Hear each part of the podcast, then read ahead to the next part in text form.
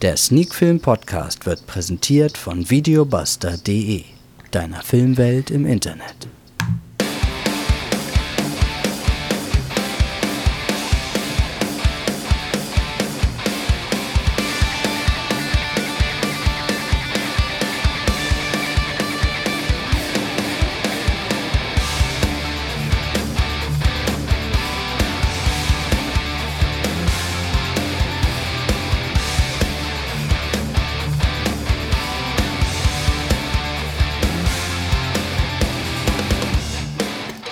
Film Podcast Folge 151.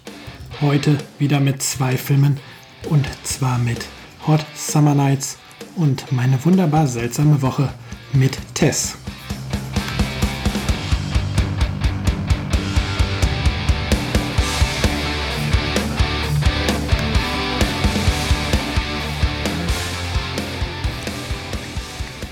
Ja, und damit sind wir mittendrin in der neuesten Folge von Sneak Film To Go in Folge 151 der Folgennummer, die man vorwärts und rückwärts lesen kann. Und wie immer präsentiert von Videobuster deiner Filmwelt im Internet. Ja, und wieder mal mit mehr als einem Film. Heute zwei an der Zahl. Und der erste Film ist dabei. Hot Summer Nights. Ein Film von oder aus, besser gesagt, 2017 Erscheinungsjahr USA, der erst jetzt, und zwar genau am 18.03.2021 hierzulande auf Blu-ray und DVD erscheint. Das Ganze hat eine FSK ab 16 Jahren bekommen, läuft auf Blu-ray circa 107 Minuten Regie hat Elijah Bynum geführt und mit dabei sind Timothy Chalamet, Alex Rowe und Micah Monroe. Das Ganze zählt dabei als Love Story bzw. Drama und natürlich gibt es auch eine Handlung. Und hier steht bei Videobuster folgendes. Ein Sommer bei seiner Tante in einer kleinen Strandgemeinde in Cape Cod. So hatte sich der 17-jährige Daniel seine Ferien nicht vorgestellt.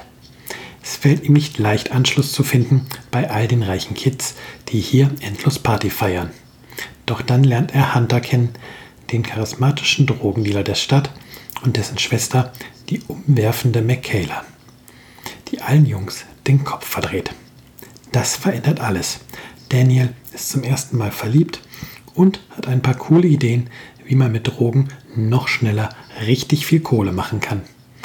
Dass er sich damit direkt in des Teufels Küche manövriert, merkt er erst, als es schon zu spät ist. Ja, ein Film, wo hier die Inhaltsangabe ganz gut getroffen wird. Da ist mir jetzt nichts aufgefallen, was so im Film nicht zu sehen gewesen wäre oder was im Film nicht oder anders gezeigt wird. Von daher wirklich mal wieder eine gelungene Inhaltsangabe zu einem Film, der ebenfalls durchaus gelungen ist.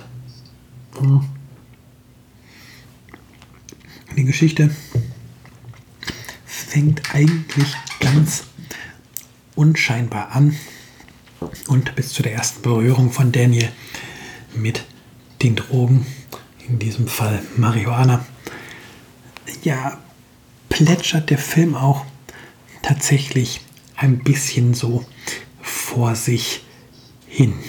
Ähm, man hat so ein bisschen das Gefühl, dass diese Texteinblendung, dass es zum Teil auf wahren Begebenheiten beruht, hm, ja, eher dazu führt oder bei mir dazu geführt hat, erstmal etwas skeptisch in den Film zu gehen und ja, ich konnte den Film die ersten zehn Minuten nicht so wirklich greifen, aber dann fängt sich der Film, man fängt an, das Interesse an den Figuren zu gewinnen, gerade an Daniel und Hunter. Die sind wirklich sehr interessant und werden auch von Minute zu Minute interessanter. Und ja, da lohnt es sich halt irgendwie schon, diese ersten zehn Minuten einmal durchzustehen, sich da ja doch durchkämpfen, kann man schon sagen, sich da einmal durchzukämpfen, um dann halt in den Film drin zu sein und ja, ein durchaus gut erzähltes und spannendes Drama erleben zu dürfen. Ähm, ja, da ist halt diese Spannung, die zwischen den Charakteren entsteht, wie Daniel halt in seiner Naivität ähm, beginnt, bei Hunter ins Drogengeschäft einzusteigen und sich eigentlich ausrechnet oder im Kopf hat, wie leicht es doch wäre, einfach den Gewinn zu vervielfachen und ja, da so ein bisschen auch die Führung übernimmt, ohne eigentlich genau zu wissen, was es bedeutet, mit Drogen zu handeln. Das ist schon sehr spannend. Und dann diese, diese Liebesgeschichte auch mit Michaela, die sich nicht in den Vordergrund spielt, die aber trotzdem immer durchaus auf einer Handlungsebene mitschwingt, die auch in die andere, anderen Handlungsstränge mit reinspielt. Ähm, die ist halt auch immer da und ja, die ist halt auch interessant und das gelingt dem Film und das ist Regisseur bei einem wirklich gut gelungen, diese beiden Handlungsstränge schön nebeneinander laufen zu lassen, den Handlungsstrang über die Beziehung zwischen Daniel und Hunter und die Drogengeschäfte die ganze Zeit die dominierende ähm, Handlungsgeschichte sein zu lassen, aber halt beide Handlungsstränge trotzdem so nebeneinander laufen zu lassen, dass man sich die ganze Zeit für beide Handlungsstränge interessiert, dass man wissen möchte, was passiert an den Stellen, wo die beiden Handlungsstränge ineinander greifen. Und ja, man will halt dranbleiben. Und wenn das einem Film gelingt, dass man wirklich bis zur letzten Minute dranbleiben möchte, dann reden wir nun mal über einen sehenswerten Film. Mindestens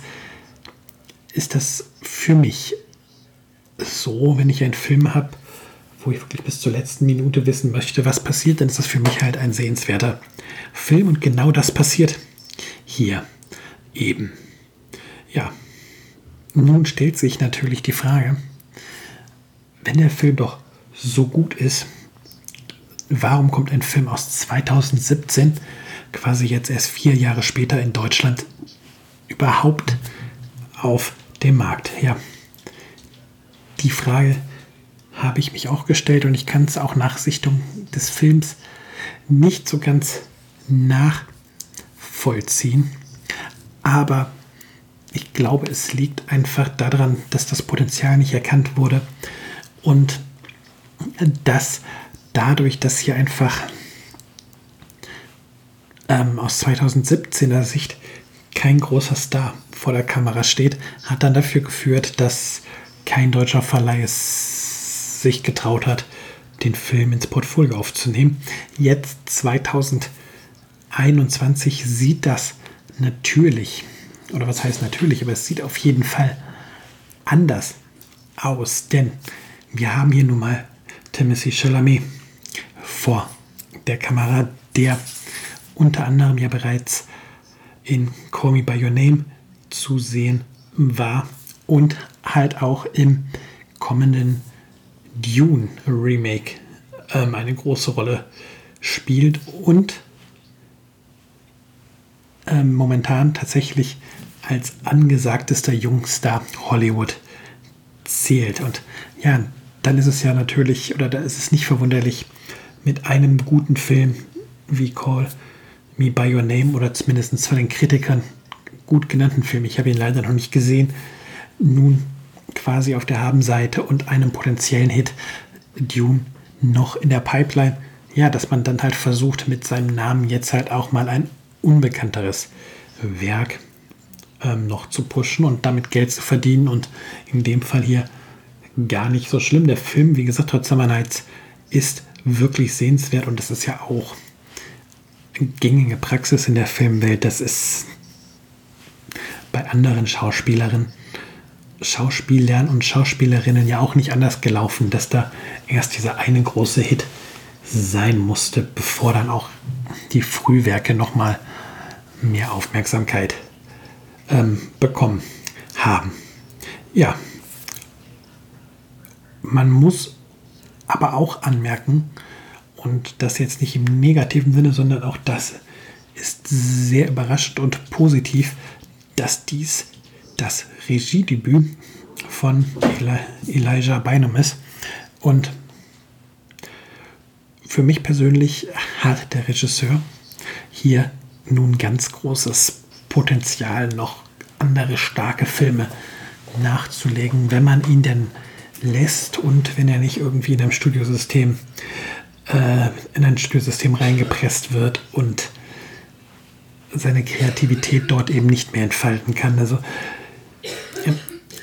Elijah Bynum hat es hier geschafft, zum Teil echt starke Bilder einzufangen, die die Stimmung des Films wirklich nur mit der Bildsprache einfangen, die, die es schaffen, dass man sich mittendrin fühlt. Und ja, das ist halt auch etwas, was noch lange nicht jeder Regisseur bei seinem Regiedebüt schafft. Ja, wie gesagt, der Film erscheint in Kürze auf Blu-ray und DVD.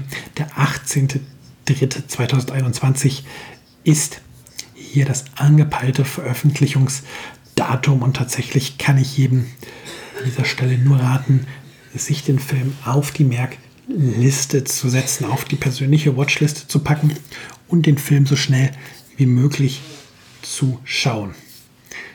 Nein, wir reden hier nicht von einem 10-Punkte-Film, aber wir reden hier von einem wirklich soliden und guten Film und deswegen gibt es hier auch ehrliche 7 von 10 Punkten und auf jeden Fall, wie gesagt, ähm, die Bitte, diesen Film im Auge zu behalten, sich auszuleihen, sich zu kaufen, was auch immer, auf jeden Fall diesen Film legal zu sichten. Ja, dann kommen wir zum zweiten Film des Abends und dieser Film, der auf den Namen Meine wunderbar seltsame Woche mit Tess hört, ist Teil einer Blogaktion, die ich im März ins Leben gerufen habe. Ich habe aufgerufen am sogenannten Smarch, also C-March geschrieben, teilzunehmen.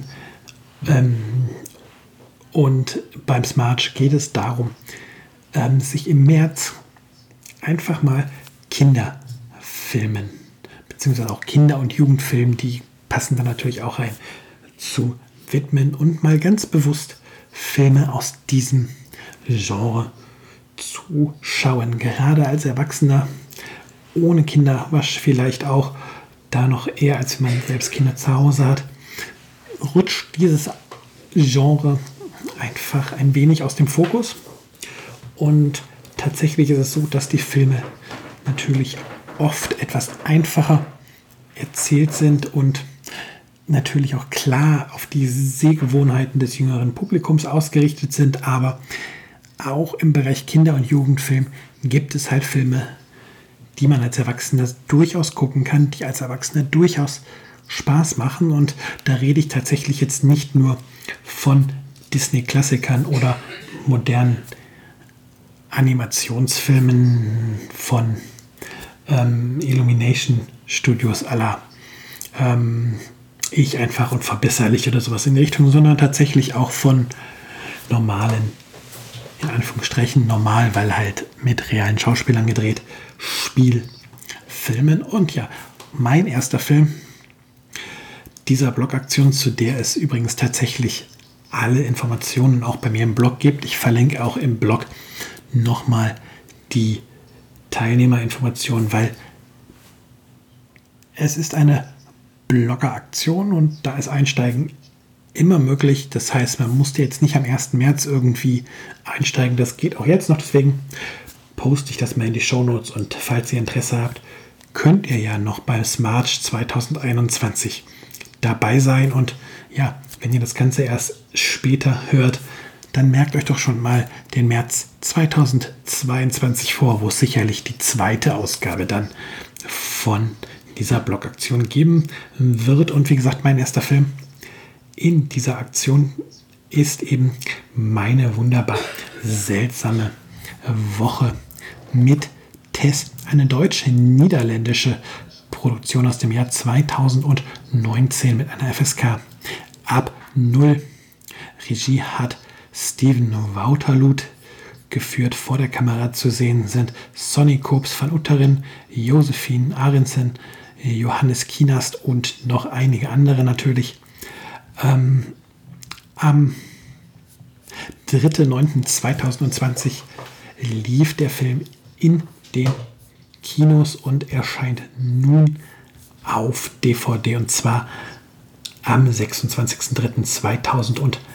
26.03.2021. Und wichtig das ist, dieser Film erscheint tatsächlich nur auf DVD. Hier ist derzeit wohl kein Blu-ray-Release geplant und er läuft dann auf DVD knapp 80 Minuten. Da merkt man auch schon, dass wir im Kinderfilmbereich ähm, sind, denn wir sind hier nicht mehr im Zwei-Stunden-Bereich wie bei vielen heutigen Spielfilmen. Da sind ja die zwei Stunden fast schon Standard, sondern wir sind ja sogar unter anderthalb Stunden und ja, das nehme ich vorweg. Dem Film reichen seine 80 Minuten, um eine schöne Geschichte zu erzählen. Und ja, die Geschichte, die gestaltet sich wie folgt. Dafür einmal die Handlung. Sam verbringt mit seiner Familie den ersten Urlaubstag auf der niederländischen Insel Terschelling und bricht sich. Nein, Quatsch. Nochmal von vorne. Voll verlesen. Sam verbringt mit seiner Familie den ersten Urlaubstag auf der niederländischen Insel Terschelling und direkt bricht sich sein älterer Bruder das Bein. Doof für ihn, aber gut für Sam. Warum? Weil es dazu führt, dass Sam der eigensinnigen Tess begegnet, die einen genialen Plan hat, um endlich ihren Vater kennenzulernen, der noch nicht weiß, dass er seine Tochter hat. Für ihren Plan hat Tess nur eine Woche Zeit, in der sie dringend Sams Hilfe benötigt. Der ist aber gerade mit sich und ganz anderen Dingen beschäftigt. Doch durch ihr gemeinsam anstehendes Abenteuer entdecken beide, wie viel Familie und Freundschaft wirklich bedeuten. Ja, auch hier trifft es der übrigens im Genre Drama angesiedelte Film. Da trifft es die, die Inhaltsangabe ähm, ziemlich genau das zu erzählen, worum es in dem Film geht. Die Handlung oder die zusammengefasste Handlung hier lässt ein paar Aspekte weg und ähm, ja, definiert das, warum, oder das, oder nennt Sams Abgelenktheit eben nur, dass er mit sich und ganz anderen Dingen beschäftigt ist. Aber diese anderen Dinge sind eigentlich durchaus interessant, weil ähm, Sam hat ganz viel das Thema Tod in seinem Kopf, befasst sich damit, was mal sein wird, wenn er als jüngster seiner Familie irgendwann der einzige ist, der noch übrig ist, macht sogenanntes Alleinsein Training und ja, das ist hier schon extrem spannend zu sehen, wie ich glaube, er ist zwölf, wenn ich mich richtig ähm, erinnere oder glaube ich sogar gerade vorgelesen habe. Ich bin mir da gerade nicht sicher. Ähm, ja, wie halt so ein junger Mensch sich schon sehr bewusst mit so einem ernsten und traurigen Thema auch auseinandersetzt. Und das finde ich schon sehr beeindruckend und tatsächlich in Filmform sehr beeindruckend. Und ja auch der Gedanke daran, dass es vielleicht Kinder gibt, die auch genau dies in der realen Welt machen, beeindruckt mich noch viel mehr, weil es ist halt nicht selbstverständlich, dass man sich mit so einem ernsten Thema auseinandersetzt. Und ja, und auch das, was halt oben drüber steht, Tess Plan, ähm, ihren Vater endlich kennenzulernen, dem Mann, den sie für ihren Vater hält, zu sagen, dass sie seine Tochter ist. Dieser Plan ist ebenso spannend und mutig und ja, führt im Film zu einigen manchmal witzig, manchmal dramatischen ähm, Komplikationen und der Film findet da eine sehr schöne Mischung, wie ich finde. Also gerade die dramatischen Momente sind jetzt natürlich etwas vereinfacht dargestellt, halt, damit Kinder sie auch greifen und begreifen können, wirken aber nie irgendwie zu sehr konstruiert und irgendwie auch nie total aus der Luft gegriffen. Also man hat halt das Gefühl, dass man diese Geschichte so genau erleben könnte und ja, dass einem diese Geschichte irgendwelche Freunde genauso erzählen können, dass das ihren Kindern passiert ist.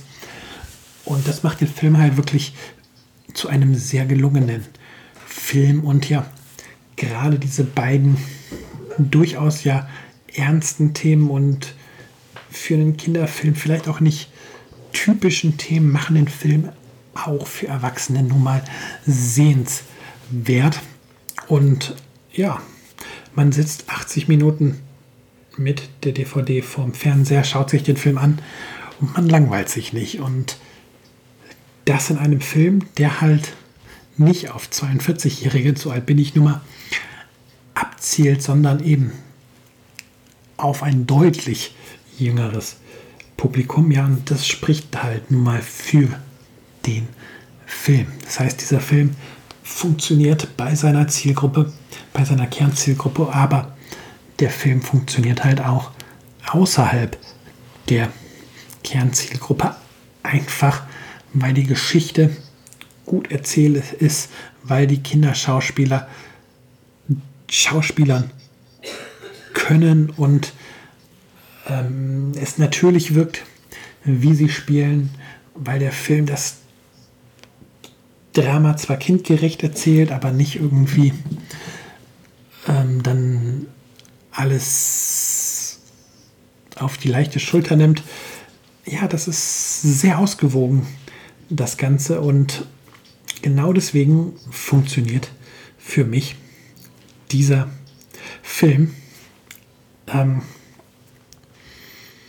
ja, und tatsächlich, das so, so eine kleine Randnotiz und was halt tatsächlich nicht beabsichtigt war, haben ja sogar beide Filme, die heute besprochen wurden, hier an dieser Stelle was gemeinsam, denn beide Filme spielen im Urlaub, aber das hat natürlich wenig jetzt mit der Meinung zum Film hier zu tun und hat auch mein gutes Bild von ähm, meine wunderbar seltsame Woche mit Tess nicht beeinflusst, sondern tatsächlich hat's, hat mich gepackt, wie es der Film schafft, diese Figuren darzustellen, wie der Film zeigt, ja, wie aus einer Zufallsbegegnung ähm, Freundschaft entstehen kann, wie zwei Personen, die erstmal völlig unterschiedlich wirken und ja, jeder für sich gesehen durchaus so erstmal seine, in Anführungsstrichen, Macken hat, zueinander finden und ja, wie man gemeinsam quasi ein Abenteuer erlebt. Ein Abenteuer, was halt auch das eigene Leben, also das Leben von den Figuren, ähm, verändern kann und wo halt auch das Ziel ist, dass dieses Leben verändert wird und ja, diese Leichtigkeit einfach, die die Kinder dabei noch an den Tag legen, wo gar nicht viel hinterfragt wird, warum jetzt ähm, das Gespräch auf Salzerunterricht kommt beim ersten Be bei der ersten Begegnung. Um, ja, da kann man halt auch als Erwachsener noch viel draus lernen, ein bisschen wieder die eigene Weltoffenheit entdecken, ein, ein bisschen wieder auch entdecken, dass man halt durchaus auch mal anderen Menschen nicht komplett verschlossen gegenüberstehen sollte, sondern ja, durchaus auch mal dieses Zuhören lernen, das Akzeptieren von, von anderen Eigenschaften. Da ist wirklich ganz viel, was man halt auch als Erwachsener aus der Beziehung zwischen Sam und Tess, aus ihrem gemeinsamen Abenteuer herausziehen kann und mitnehmen kann. Und genau deswegen sage ich, ein wirklich schöner Kinderfilm, der weit über die Zielgruppe Kinder gesehen werden sollte. Und deswegen gibt es an dieser Stelle 8 von 10 Punkten von mir für meine wunderbar seltsame Woche mit Tess. Und ja, wie gesagt, bald dann auch auf DVD erhältlich am 26.03.2021 ist es soweit. Und ja, wie im ersten Film auch, würde ich sagen, oder sage ich, schaut euch diesen Film auf legale Art und Weise an.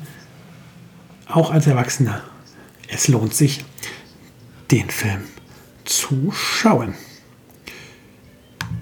Ja, dann sind wir für heute mit unserem Programm durch. Zwei Filme wurden heute besprochen. Wie gesagt, beide, das habe ich eben einmal kurz erwähnt, haben diese Gemeinsamkeit, dass sie im Urlaub der Hauptperson spielen. Und ja, das war sogar, wie gesagt, der unbeabsichtigte ähm, Brückenschlag zwischen den beiden Filmen. Eigentlich habe ich beide Filme äh, diese Woche besprochen, weil sie von mir halt gesehen wurden und ja, es halt Sinn macht, hierzu die Review noch rauszuhauen, bevor die Filme schon erschienen sind. Aber ja, ist ja schön, dass dann ungewollt oder ungeplant dieser Brückenschlag noch möglich war. Ja, ich würde sagen, wir machen dann auch für diese Woche den Deckel drauf. Wir beenden Folge 151 von Sneak Film To Go, der Sneak Film Podcast. Genießt die Woche, habt ein paar schöne Tage, lasst euch nicht zu viel von der ganzen Pandemiesituation stressen und nächste Woche Sonntag geht es dann weiter mit Folge 152 von Sneak Film To Go, der Sneak Film Podcast. Bis dann, bye bye, macht's gut.